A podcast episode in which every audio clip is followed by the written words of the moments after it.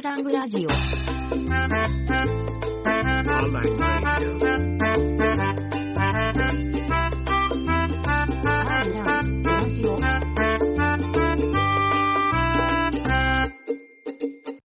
みんな各所担当はあるけど、レビューは結構厳しめにやられたんですか？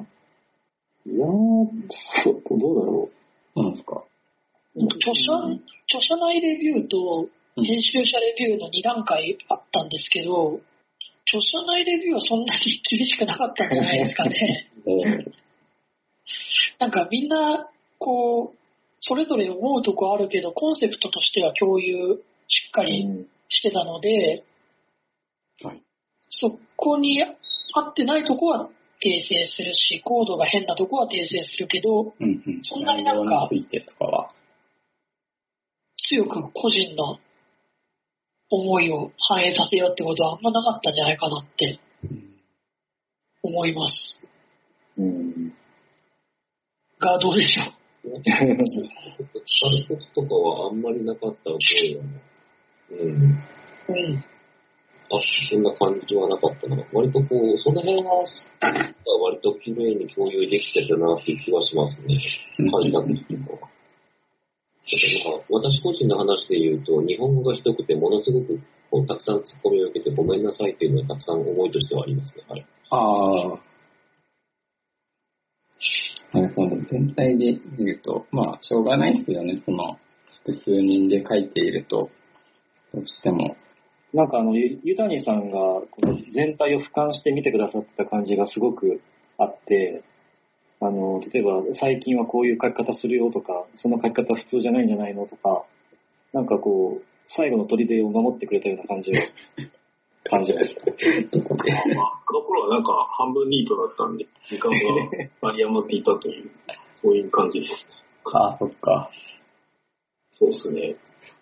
まあ割と時間あるんで、レビューは頑張ったって感じですかね。うんあの皆さん忙しいだろうしと思って、助かりました、本当に。いえいえ、すいません、細かいとこまでいろいろ。質問コーナー、じゃあ、思います。質問がバババッと来たので、質問見てみますか？なんか、3つ4つあるんですけど、最初、パンカゴサクさんからの質問です。ベースではないと綺麗に書けない場合や、GG プロットや D プラ D プライヤーを生理的に受け付けないユーザーの方はいると思うのですが、えーどうすればいいでしょうという質問です。これについて、皆さん、どうでしょう？これ多分分かれると思うんだけど、あベース派の人僕は別にベースで使いたいんだったらそれでいいんじゃねえと思う派なんですけどね。うんうん。僕も同じで、基本的にベースでやりたいっていう人であれば、やればいいと思うんですけども、チームとかでやるときは要相談かなという。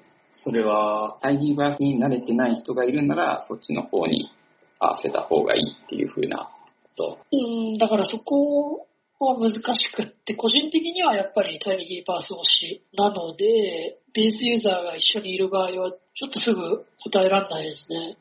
個人で使う分には別にベースでやりたければやればいいと思うんですよね。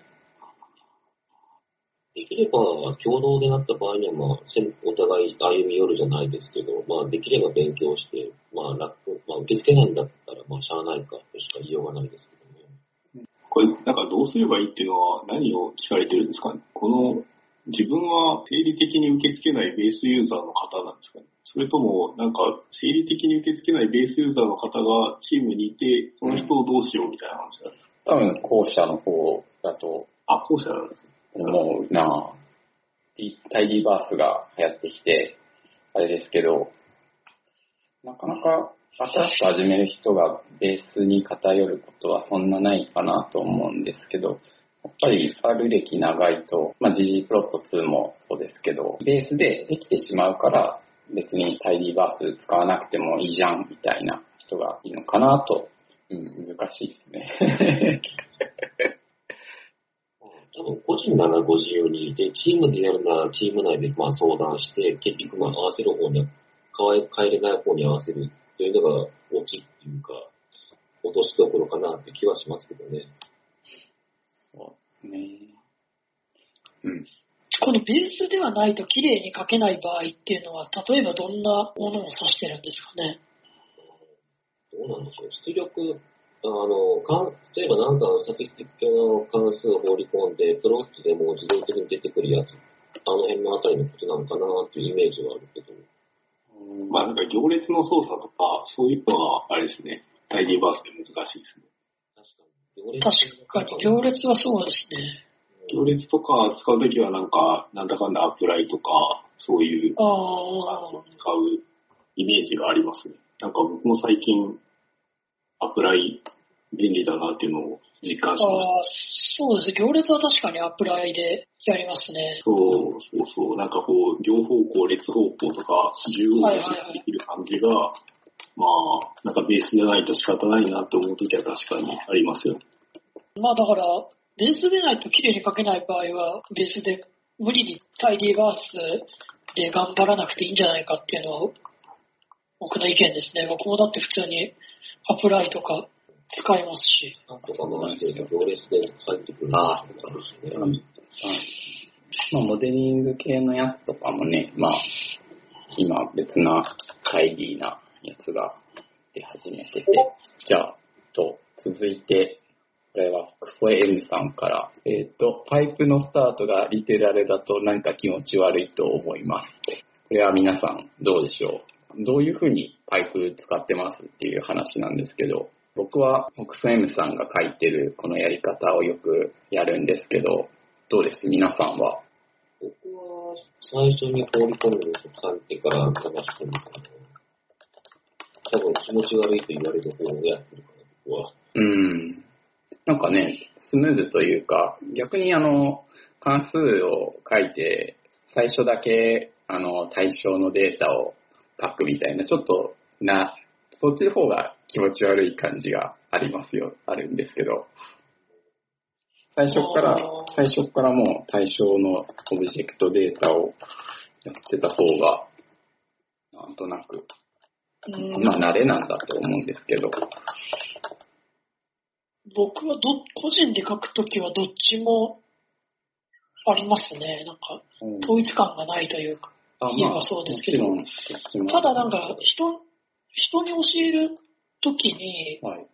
タイディバース初心者に教えるときに、僕は今年は、その、第二演算子の後には、スタート地点を書きましょうっていうような教え方をしたんですね。スタート。スタート地点を書いて、そこからどういう処理をするのかをどんどん書いていこうみたいな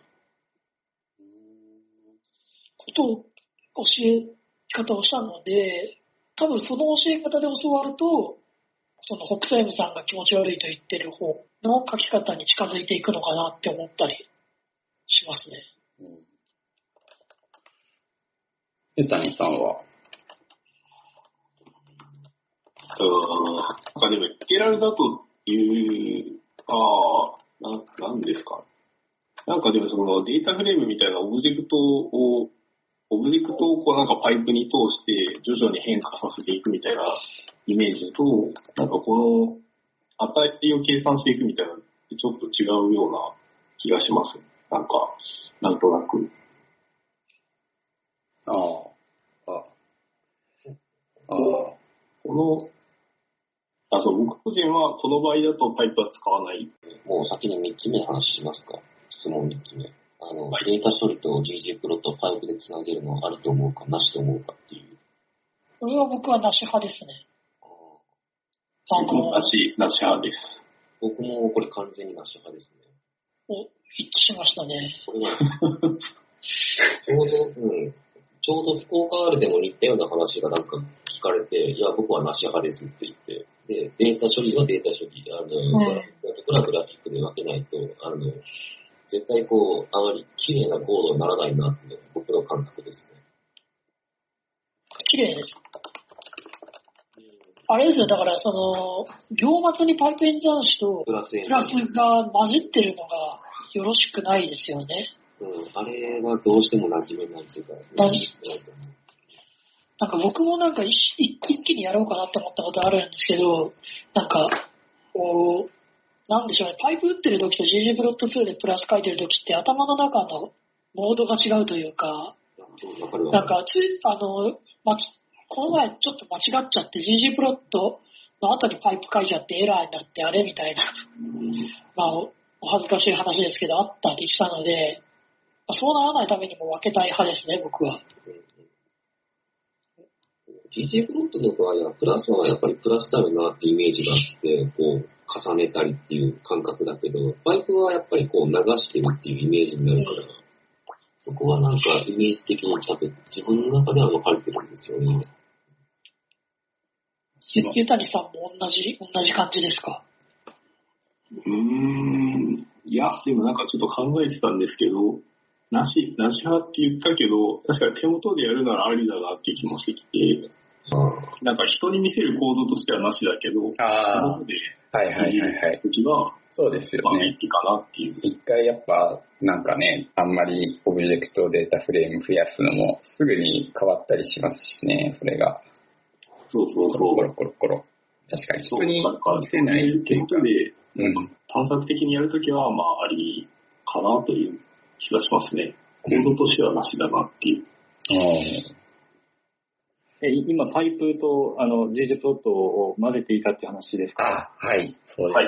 ああ、いや、なんか、満場一致のところあれですけど、僕たまに使っちゃいますね。あいやいや結構その、今の話だと、一人の時は全然ありみたいなあ話でしたね。あ、まあ確かにそうですね。結構、共有するんだったら。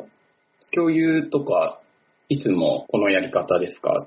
dplyr 等々で、ごにごにょごにょして、それを直で渡すみたいな。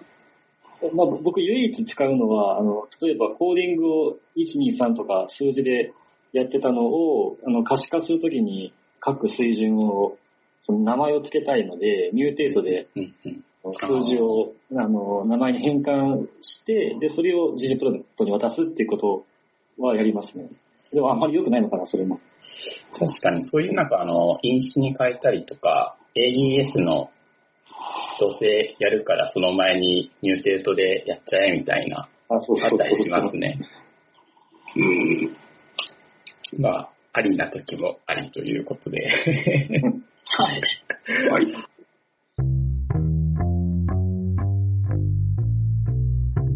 ちなみに、あの、先入れ派ですか？後入れ派とか、あの、先、代入、代入演算子の左向きかみたいな。はい、そうです、そうです。や、右向きは全然絶対使わない派です。お、僕も右向きの代入はしないですね、基本的に。えそうちなみになんですけど、はい宇宙本、今回のテーマの宇宙本で最初にパイプ演算子が出てくるところを僕が書いてるんですけど、はい。えっ、と、そこでの簡単な例として、なんか、1から10をサムするみたいなのがあるんですけど、先に1から10って書いて、パイプしてサムって書いてますね。うん。まあ、例、例なんでいいんです。例なんであれなんですけどね。サム、サムカッコ1から10と同じ意味だよ、みたいな例として書いてるんですけど、まあだからこれが、これを対応するとなんか気持ち悪いよねっていうのを言いたいでしょうね。えーっと、これも質問で、売り坊さんからの質問でですね、執筆者の皆さんが思う R スタジオのいいところや好きなところ、また嫌いなところを教えてくださいという質問です。一番のツッコミなところだと僕は個人的には思っていて、R スタジオ実践入門と言いつつ、まあ最初にも言ったけど、R スタジオの話をしていないんで、この場でちょっと R スタジオの話をしようと。マイマツは EMAX ユーザーじゃないですか。はい。実は。動作は R スタジオですよね。うん、そうですね。はいゆたにさんもなんかね、微妙に違う気がするんですよ。コードを書くときは EMAX ですもね。う、実行ってこと、実行環境として、R スタジオってことですか？うん、実行環境としては R スタジオかな。あ、パッケージ開発とか。いろいろ使い分けてる感じ、感じですね。日野沢さん、R まあスタジオ。R スタジオおーじゃあ、やっぱ微妙にね、なんか、いや。というわけで、あの、皆さんの R スタジオの、R スタジオのまあ良さについて、ちょっとまあ、それぞれ語ってくれたらなと。まあ悪いところでももちろん。僕あの、初めて R 触ったのが2007年ぐらいで、おーはい。当時、まあ、R スタジオがなかったので、もう最初の印象はなんて使いにくいんだっていう。R が。あのだったはい、はいはいだったんですよ。で、あの、2015年ぐらいから本格的に R 使い始めて、その頃には R スタジオがあったので、うんうんもうなんかもう当時のことを思い返すと天国のような環境だなっていう感じです。そうですよね。なんか、R スタジオが出てくれたおかげで僕もだいぶ R に馴染めるようになったというか、なかったら多分、今頃、R をやってただろうかみたいな。マイマッツはどうですか？僕は、えっ、と、まず R 触ったのが2010、初めて触ったのが2014とか5うんうん。年。で、その時は大学での授業で習ったんですね。で、大学の先生で当時 R スタジオを使ってる人ってほぼいなくって、その R コンソールで教わったんですよ。で、その後ゼミに入って、なんかやってるうちに、なんかゼミの同期のやつが、なんか R スタジオっていう便利なもんがあるらしいよっていうのをお教えてくれて、で、使ってみたら、まあなんか結構使いやすかった。結構。あのいや当当時の僕は、はい、はいそう思いましたね。で、ただなんか、どう、同じぐらいの時期に、うん。違うな、えっと、R スタジオ使った後だな、EMAX 使い始めて、えっと、まあ、その R スタジオのなんか、未だにこう気に食わない点なんですけおど、はい。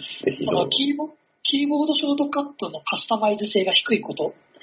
まあ、いや、あの、別にそっちに合わせるぜって人はいいと思うんですけど、あの、僕は割とその、自分で決めたい派なので、なん1かから10までみたいな感じで。そうそうそうですね、1から10まで自分で決めたいので、まあ、だったら EMAX 使え、あというか、R スタジオ使わなくていいじゃんって言われそうなので、まあ、使い分けてるっていう感じなんですけど、まだそのテキストエディターとしての機能はなんか、まあそれはテキストエディターそのものにはかなわないよな、みたいな部分はありますね、R スタジオに関しては。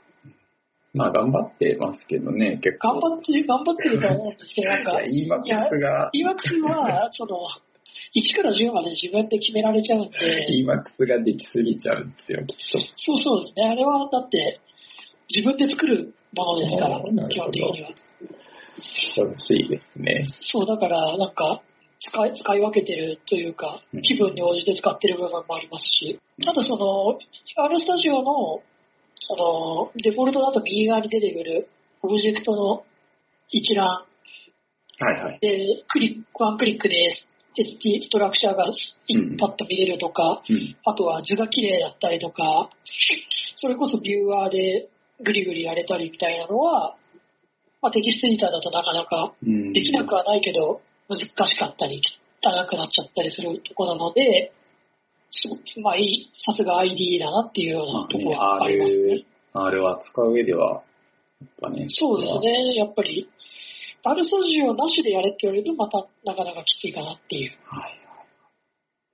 というわけで、じゃあ、ゆたにさんどうですか？えーっと、どう、どうなんだろう。デバッグの時便利とか？おーそこはやっぱり R に特化した使い方っていう意味ですかね、R の。うーん、そうですね。いや、そこはなんかちょっと、俺が単に Emacs を使いこなせてないだけみたいな話もあるけど、あ まあ、なんかこう、インタラクティブにいろいろやるときはやっぱ便利だっていう感じはありますね。じゃあ、ゾウさん聞いてみたい。まあ、僕、大概何でもあるスタジオでやってきたタイプに、はいはい YouTube もやっちゃったと。あ確かにあのライブ流したりとか、ありますけど、いいなって思うところは逆に考えてみたんですけど、あんまり感覚としてはないけど、使えなかったらすごく辛いっていうんだから多分まあ、満足してるんでしょうけど、あと、ビムとかが僕そんなに使えないので、テキストエディターを拡張することができないっていうのは多分それは大きいと思います。で、そこのコストを僕避けないなっていうのが。うん。なので、まあそれは仕方ないとして、ただ不満点実は、うん、確実に2個あるんですよ。あの、一つは、やっぱりこう、僕、日本、あの、アースタジオとって日本語たくさん打つので、あの辺の、あの、インプットメソッド周りはなんかもうちょっとネイティブでどうにかっていうのが正直思うところです。あ、そうか。そういえばよく言われる問題ですね、それ。はい。じゃあもう一つは、もう一つは、あの、今テーマいろいろ当てれるんですけど、未だにこう、背景に画像当てれないのは嫌です。なんかそれこだわる人いますね。はい。あの、僕とあともう一人とある方が、はい。はい、こだわってますけど、うん、あれはテーマではダメなんですね。ダメでした。はい。へーあと、なんか、それっぽくいけるかな、あの、もしくは、あの、サーバーで立ち上げて、サーバーの方のいろいろちょっと、いわゆる CSS を、いわゆるブラウザー上でいじってうんぬんっていうことができなくはないんですよ。でも、それが本質じゃないなと思って。じゃあもう、R スタジオにプルリクエストを送るしかないですね。でも僕 Java のコードと C++ が、けど、あの、実はテーマの、まあ、その CSS だから、そんなになんか、むずくは、まあ、その、あと、他の機能との関係がちょっと、そこはネックになるかもしれないけど、普通に、あの、実装するくらいなら、ちょっとできるんじゃね？と思っちゃう。1.2になってオリジナルの CSS 的なものを当てれるようになったんですよ。自分でテーマ作って、はいはい。流せるようになってるんですよ。あれでいけるかなと思ったけど、まだそこら辺をと、バックグラウンドのカラー設定できてもイメージはまだいってないはずなんですよ。まあでも、だから、あの、改造とかのレベルになるんですよ。次の段階、まあ、ね、どんどん徐々に徐々に。どうぞあすいません、マニアックな話。いいえ、そうそうそうだなと思いました。よし、じゃあですね、質問は、質問コーナーは以上です。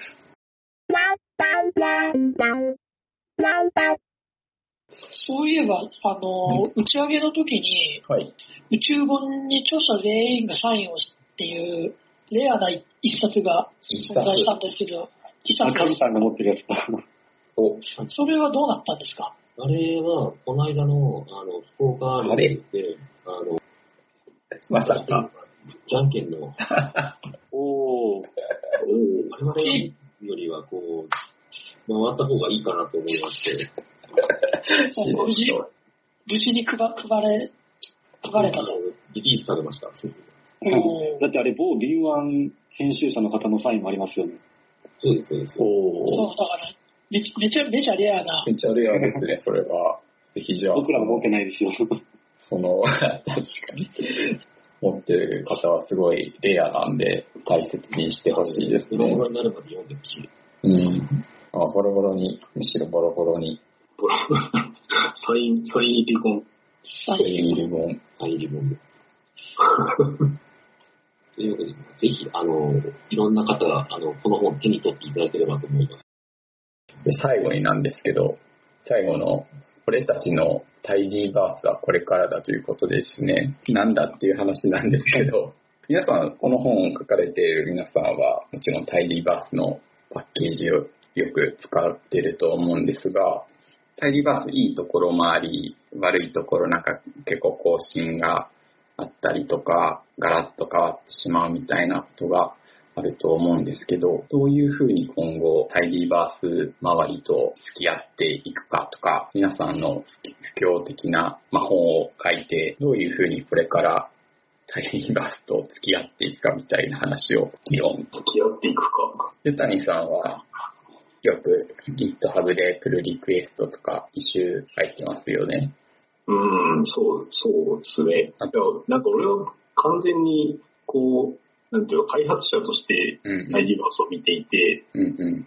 なんかどういうふうに開発されていくのかっっていうことにしか興味がなくて、なんかうん実際それを自分の分析にどう使うかみたいな視点はあんまりないので、多分皆さんとちょっと違うかなという気がします。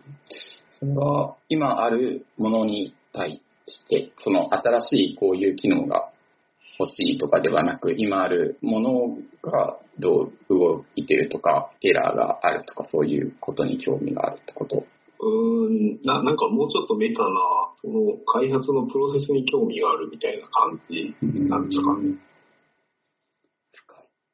深い。うんだえだからあれですよね、その、昔、ピュラーパッケージに。データフレームを扱う関数が入り、それがピュラーライヤはいはいーに。入り、それが非推奨になってみたいな、そういう開発のプロセスに興味があるっていうような、そういうああ、そうそうそう。まあ、そんな感じ。そんな感じですね。なんか、いろいろ試して、こう、滅びるものは滅びていき、はい。人気になるものは人気になっていきみたいな、なんかそういう、ものを眺めていく。うん、なんか眺めてるのがいいな、みたいですいや、ね。眺めているだけじゃないですね。実際にコント盆栽みたいリビュートしてな感じですねるから。。なるほど。ゾウさんとか、木下さんはユーザー側の方ですか、うんどそういう意味ではどちらかといえば。完全にユーザーですね。うん。僕はもう普段 TidyR と DeepLier と GG プロト2で8割完結するんですけど、まあ、今後の課題はピュラーですね。ああ、ピラー触ると、なかなか抜け出せなくなりますよ、きっと。は本当ですか？いや、あの、だから、ウリボーさんのそろそろ手を出すピュラーっていうサイトをい。よくお世話になってます。ゾウさんはそういう意味で言うと、ちょっと話がずれちゃうかもしれないけど、最近 R そんなにって感じですか？割と半々ぐらいで、おおじゃあ GG プロット2とか、ディープライヤーも変わらず。いつも通り使いますけど、今一番こう、頑張ってるっていうか、こうどうにか知り返しないといけないタイティーバルもあるんですタイティーバル。うん。だから R ラング系のやつがちょっと、まあ、苦戦してますね。まだ手についてないですね。やっぱ関数書くときに、そうですね。タイティーバース的なパッケージ文使って、こう、作るときには、関数書いて作るときには、やっぱ必要になってくるので、そうですね。そっか。ちょっとじゃあ、中間的な感じですね。利用もするし、まあ、作る側にもあるしと。あの、ファンですけどね、そういう意味では。マイマップははい。あの、僕、えっ、と、僕は、あの、パッケージ開発もやりますけど、はい。タイディバースで言うという完全なユーザーですね。うん。完全なユーザーで、また、あの、僕は興味としては、最近は、その、コードの保守性とかそういうことにすごい興味があって、なんか、コードの保守、その、プロジェクト、結構だから最近実務でやることが多いんですけど、うん。実務と、まあ研究もそうなんですけど、1年後に同じコードがってすごい大事で、うんうん。だそういう面で言うと、なんか、早く安定してほしいなっていう、関ハイリ係。バースには。うんなんか、微妙に、こはいの話とダイディバースが、